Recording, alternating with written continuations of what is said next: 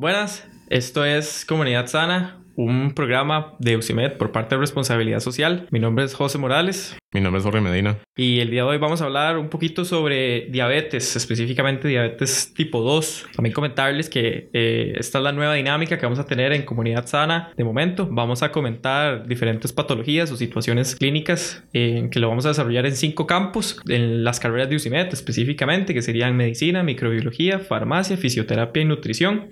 Entonces, este capítulo de diabetes, esta sección de diabetes se va a dividir en cinco capítulos en los que vamos a ir comentando un poquito acerca de ellos. El día de hoy nos acompaña la doctora Juliana Araya. Ella actualmente es profesora de, de UCIMED, específicamente de fisiología, y es un verdadero gusto tenerla, ¿verdad?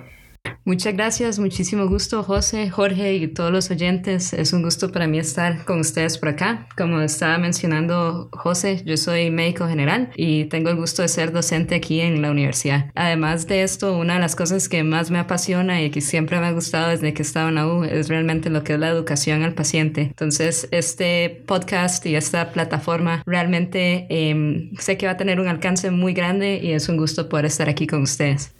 El gusto es nuestro y de hecho hoy tenemos planeado hablar específicamente sobre la sintomatología o la semiología de la diabetes mellitus tipo 2. Entonces, no sé José, ¿qué le parece si empezamos con una pequeña introducción del tema? Claro, este, bueno, comentar a los pacientes que la diabetes es una enfermedad que consta de, de diferentes eh, situaciones en el cuerpo eh, que ahorita la profesora Juliana nos va a comentar para para no quitar el campo a ella, pero realmente queremos que ustedes como, como escuchas entiendan un poquito sobre cómo podemos darnos cuenta si somos, eh, somos padecemos de diabetes o cómo podemos identificarla tempranamente o, o qué situaciones hay que prever. Entonces, doctora, ¿A qué población afecta especialmente la diabetes mellitus tipo 2? Además, ¿qué factores nos predisponen a padecer de diabetes mellitus tipo 2?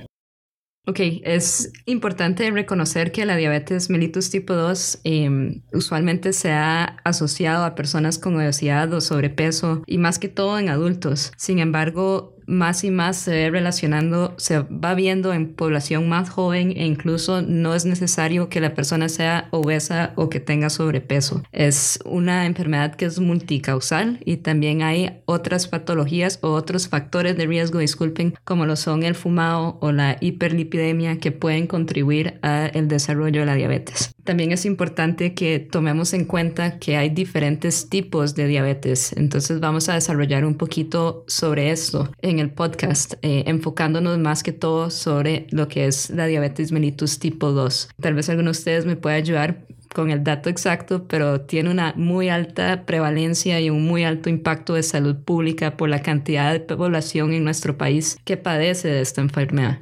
Nosotros ayer estábamos buscando los datos y nos dimos cuenta que el 14.8% de la población costarricense padece diabetes mellitus tipo 2, que es una cifra un poco alarmante. También estábamos viendo que 465 millones de habitantes a nivel mundial son padecientes de diabetes. Creo que es de verdad algo preocupante. Eh, también eh, hay que estar al tanto porque siento que muchas veces podemos impedirlo a base de hábitos. Ya en otras situaciones como meramente genéticas o demás, creo que no, no depende de nosotros, pero creo que en lo que es hábitos como el fumado, tal vez el sedentarismo, eh, situaciones como la obesidad, cuidar el índice de masa corporal y demás, siento que eso, eso tal vez como que sí depende de nosotros, entonces siento que es muy importante que, que, que cuidemos estos aspectos para, para poder prevenir eh, situaciones como esta. No sé qué, qué opinas, Jorge. Sí, de hecho opino lo mismo. Y eso de que uno no controla a veces los, los, los factores es muy cierto porque también depende de una carga genética. Y también, de hecho, estábamos leyendo que eh,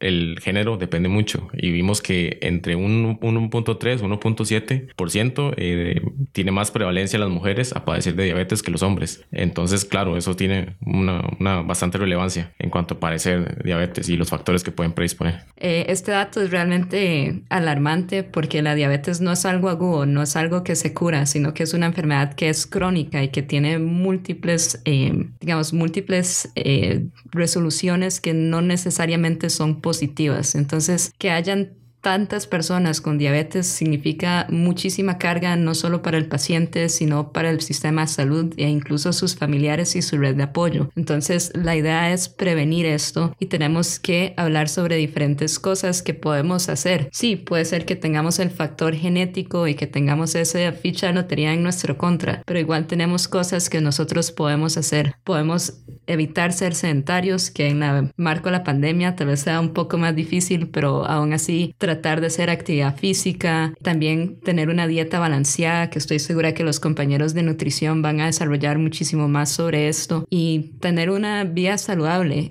recordemos que la salud no es solo la ausencia de enfermedad, sino realmente lo que es el bienestar íntegro, y esto incluye lo que es incluso la salud en lo que estamos alimentando y lo que nos estamos tomando. Entonces, realmente tomar todo esto en cuenta em, con esta patología. Yo estaba viendo, bueno, estábamos viendo el día de ayer también, que hay unos datos un poco interesantes. También los aprendimos con el doctor Jiménez, que es endocrinólogo del, del Hospital CIMA, en personas que tienen macrosomía y también en personas que tienen ovario poliquístico, también son propensas a padecer diabetes mellitus tipo 2. Eh, para especificar un poquito qué es la macrosomía, es eh, la existencia de, de cromosomas de más en el, en el cuerpo humano como tal, en, en, lo que respecta al genoma de las personas. Jorge, creo que vos tenías la siguiente pregunta, ¿verdad? Sí, claro. Eh, bueno, eh, doctora, ¿cómo podemos diferenciar entre diabetes tipo, tipo 1 y tipo 2 a base de signos y síntomas? ¿Es posible o necesitamos de otros factores para poder determinarlo? Ok, tal vez antes de poder eh, responder esto, vamos a diferenciar lo que es la diabetes tipo 2 de la diabetes tipo 1. Entonces, al final, la diabetes mellitus, que es la patología que le estamos hablando a grandes rasgos, es un una patología que lo que conlleva es a que haya hiperglicemia, es decir, que hayan niveles más altos de glicemia en sangre de lo que debería ser adecuado. Esto puede ser por diferentes razones y aquí es donde nos vamos a ir dividiendo en tipo 1 o tipo 2. También es importante saber que existen otros tipos, por ejemplo, la diabetes gestacional que está relacionado con lo que es el embarazo. Entre lo que es la diabetes tipo 1 y la diabetes tipo 2, nosotros vamos a tener que la diabetes tipo 1 es por un déficit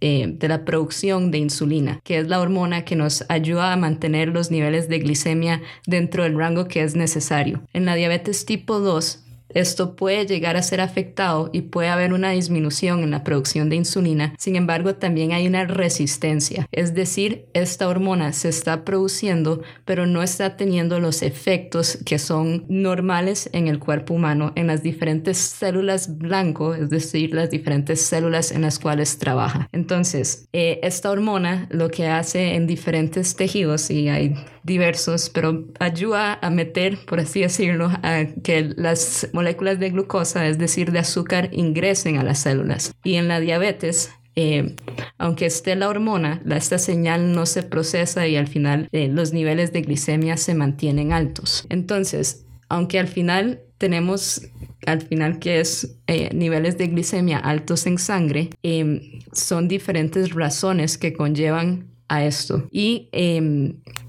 es difícil diferenciar realmente si es, em, digamos, tipo 1 o tipo 2 en signos y síntomas. Sin embargo, los tipo 1 tienden a tener una presentación que es mucho más aguda, llegan mucho más descompensados a lo que es la, a la, a la clínica, al EWIS, al hospital, y pueden presentar lo que es una, em, una cetoacidosis diabética, donde llegan básicamente en coma con niveles eh, de diferentes marcadores, eh, diferentes parámetros que están dentro de los rangos equivocados y la persona básicamente está utilizando grasas para poder suplir lo que es em, la demanda metabólica. En lo que es la diabetes tipo 2, que es esta que es mucho más prevalente, es decir, mucho más frecuente en la población, nosotros vamos a tener que presentan síntomas y signos que son em, más visibles, como lo son la polidipsia, poliuria y polifagia. Entonces, estas tres P's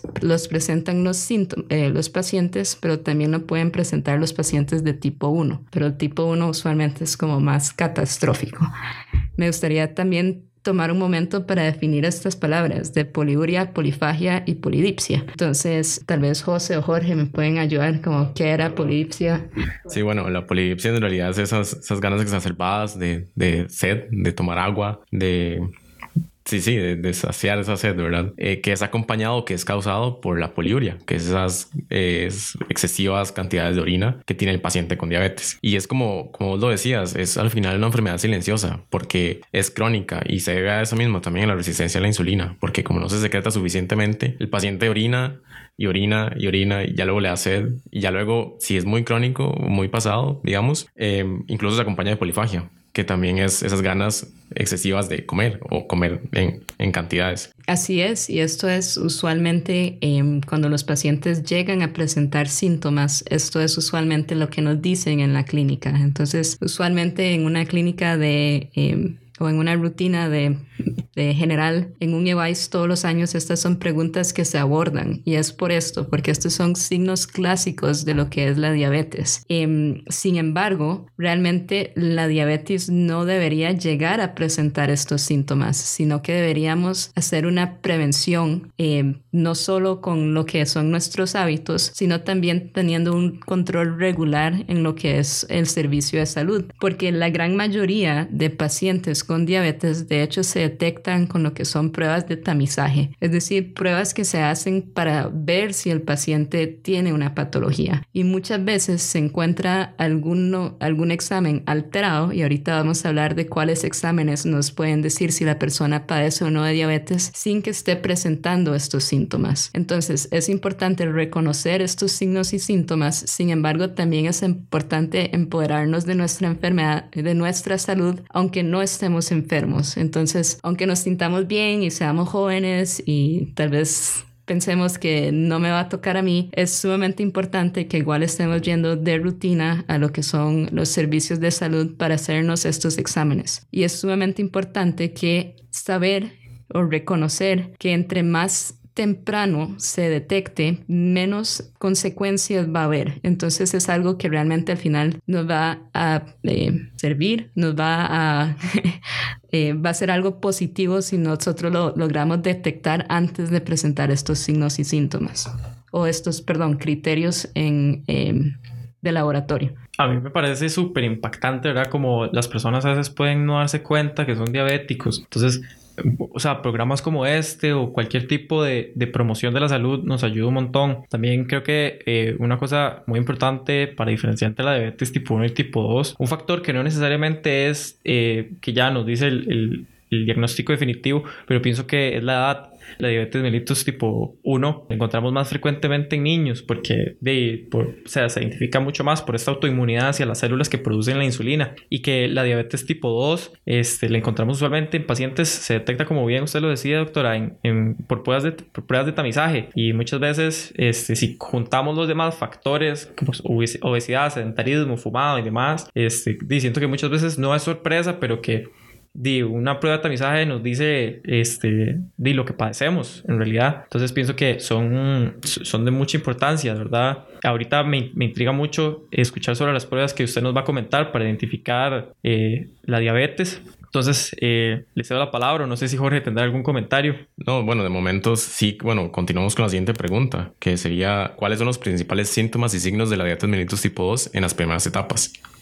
Ok, em, los primeros signos y síntomas, como estábamos comentando, es usualmente es una enfermedad silenciosa en sus inicios y en estos momentos lo que se puede detectar es a través de diferentes exámenes. Entonces, em, son exámenes tanto de sangre como de orina y vamos a referirnos a estos. Em, existen diferentes asociaciones mundiales que definen los diferentes criterios y esto está cambiando constantemente. Sin embargo, en este momento, los criterios diagnósticos para diabetes son los siguientes. Primero, que la glucosa plasmática en ayunas, es decir, que la persona no haya comido nada en de 8 a 12 horas, sea mayor a 126 miligramos por decilitro. También que si la persona está presentando polidipsia, polifagia poliuria y se toma una glicemia, es decir, una muestra de sangre al azar y tiene el nivel de azúcar en más de 200 miligramos por decilitro, la persona tiene diabetes. Y también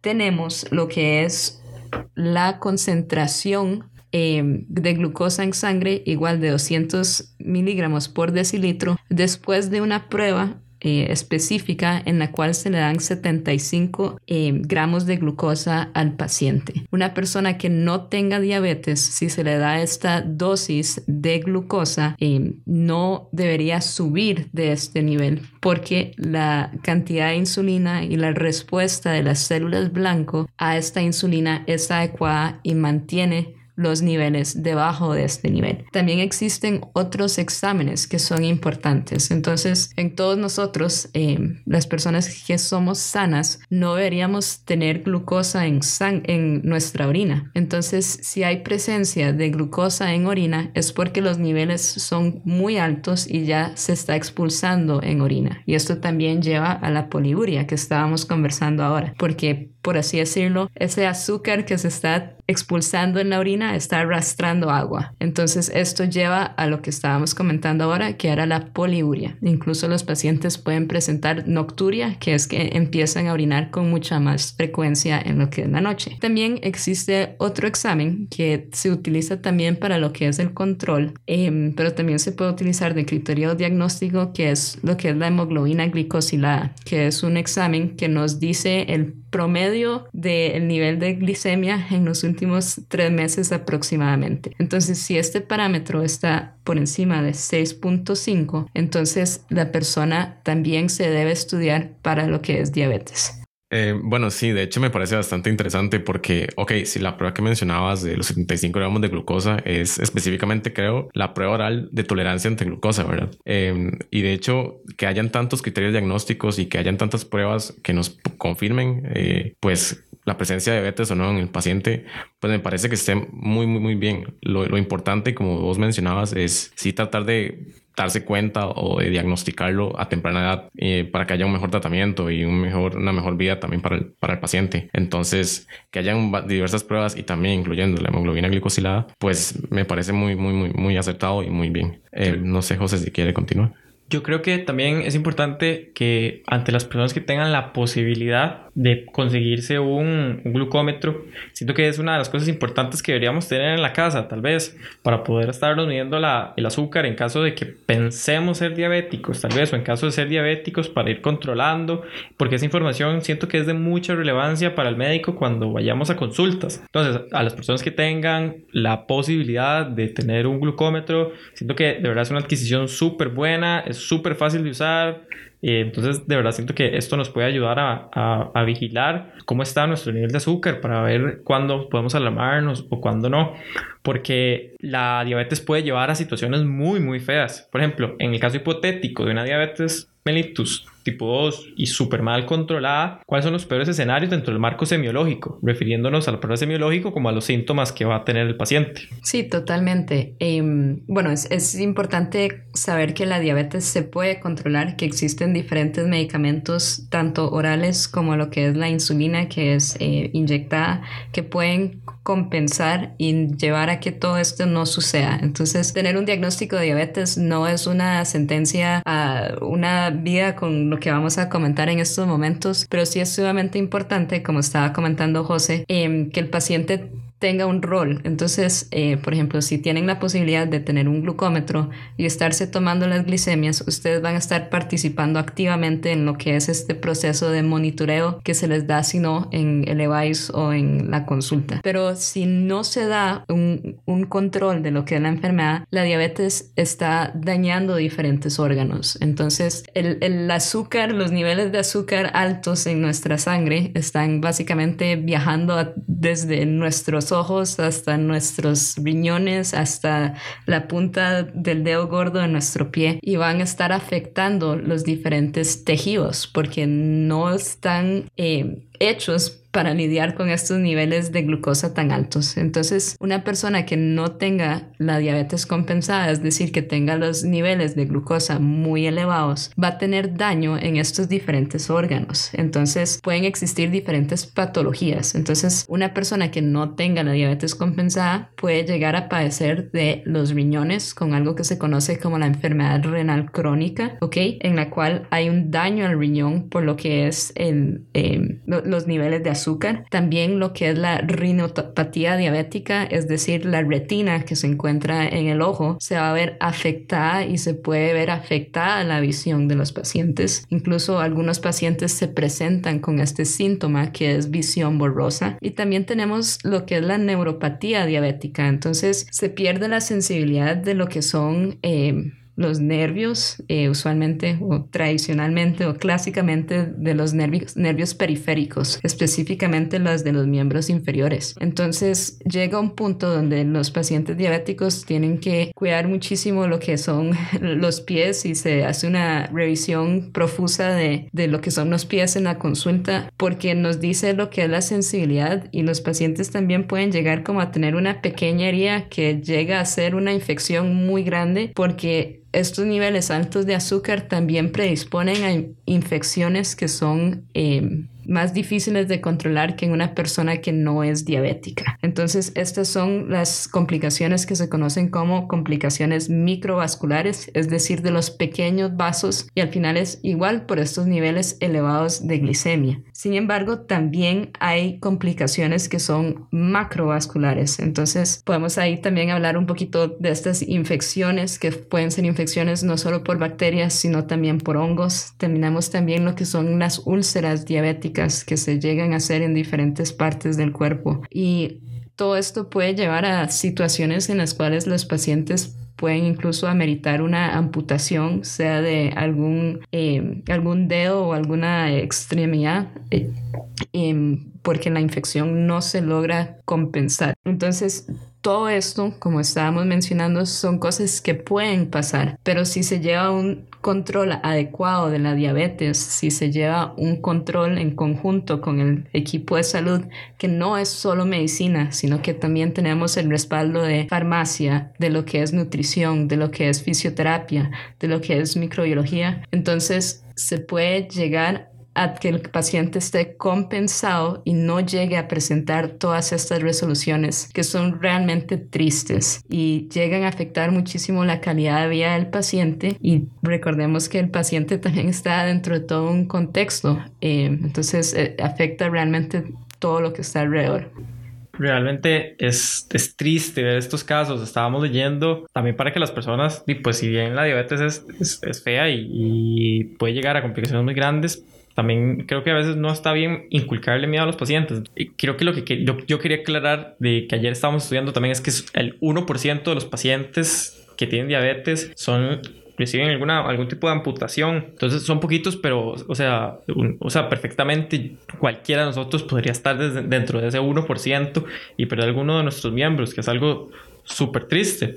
Siento que eh, también hay que, siendo un diabético, hay que empezar a tener este cuidado especial, como bien usted lo decía, doctora, con los pies y cosas así, porque en la neuropatía nos hace perder la sensibilidad de, los miembros inferiores. Entonces, eh, podemos empezar a no notar que se nos clavó algo, que tenemos alguna infección o demás. Profesores en nuestros cursos pasados nos han mencionado que a amigos de ellos les han tenido que amputar un pie o, un, o sea, un pie porque se fueron a la playa, este, pasaron todo el día ahí y después, justamente porque son diabéticos, perdieron un pie por no, no, no, percatarse de, sobre qué eh, pisan o demás. Entonces es súper peligroso. También no llegar a casos extremos como una osteomielitis, que es el hecho de que ya eh, un hongo o algún tipo de, de bacteria o demás eh, llegue a, a, lo que es el hueso.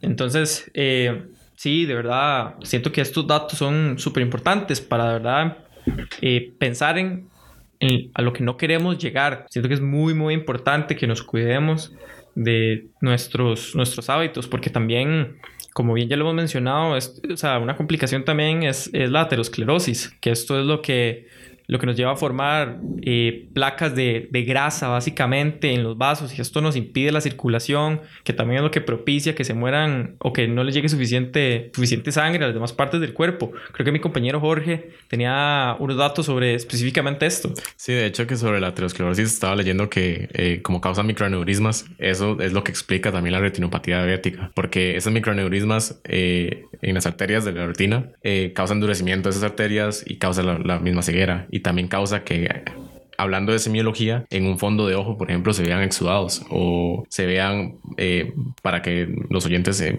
me entiendan un poco, se vean eh, manchas como tipo algodonosas que nos indican que algo está mal en esas arterias, que algo está pasando y se debe precisamente a eso. De hecho, un profesor nos comentaba que tenía, bueno, sí, un caso, eh, se dieron cuenta que era diabético el paciente porque vieron ya exudados blandos en, en, el fondo de ojo, en un examen normal. Entonces, claro, esos, esos aterosclerosis que, que están en pequeños vasos y en grandes vasos afectan bastante. En miembros inferiores también, eh, si se afecta X arteria de un miembro inferior, eh, hay incapacidad para que igual las células del sistema inmune afecten a las bacterias, que también propicia más este más complicaciones en, el miembro inferior. Sí, y, algo importante que, mencionaron em, es que, digamos, todo esto puede llegar a pasar, pero no, la idea no es eh, educar con miedo.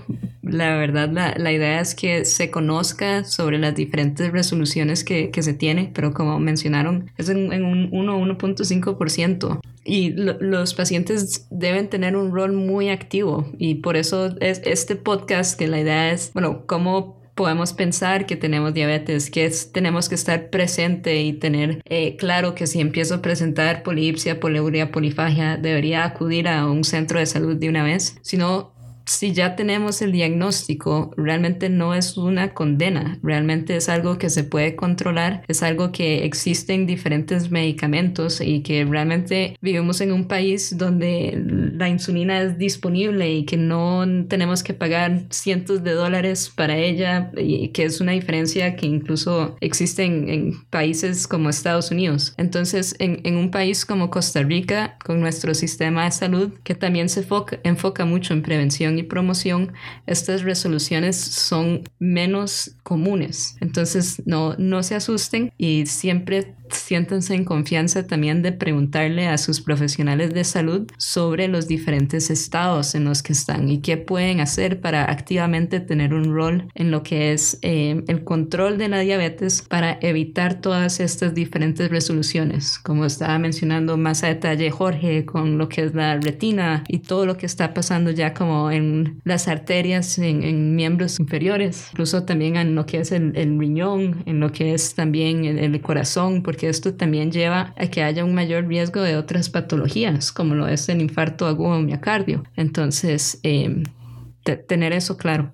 También quería agregar un, un, dato para los oyentes también, que es súper importante, creo, y nos lo hicieron ver mucho en, en, fisiopatología, en la parte nerviosa, que los pacientes usualmente refieren, si usted siente, por ejemplo, que usted tiene, siente como una media o como guantes, porque no siente sus miembros, usted dice, siento como una media eso podríamos estar hablando de, de, de, una neuropatía diabética. Entonces creo que también estos datos para que lo podamos identificar es, es importante. Eh, Jorge, ¿tenías algo que agregar? Bueno, yo creo que ya nada más agradecer a los siguientes presentes en el podcast eh, por la atención, el interés en el tema. También agradecer a la doctora por, por el episodio de hoy, por brindarnos información, por contestarnos las preguntas que han sido de mucho valor y sobre todo por educar también a, a todos aquellos que nos quieran escuchar. Entonces, pues no sé, José, si quiere agregar algo más. Muchísimas gracias, de verdad. Y doctora, ha sido un placer, de verdad, tenerla por aquí. El placer ha sido mío y realmente em, es importante lo que es la prevención, la promoción y también lo que es el empoderamiento de la salud de, de todas las personas. Entonces es, es, un gusto para mí poder haber compartido con ustedes de este tema que, que como comenzamos, conversamos tiene una importante relevancia a nivel nacional y también a nivel internacional, mundial. Muchas gracias. you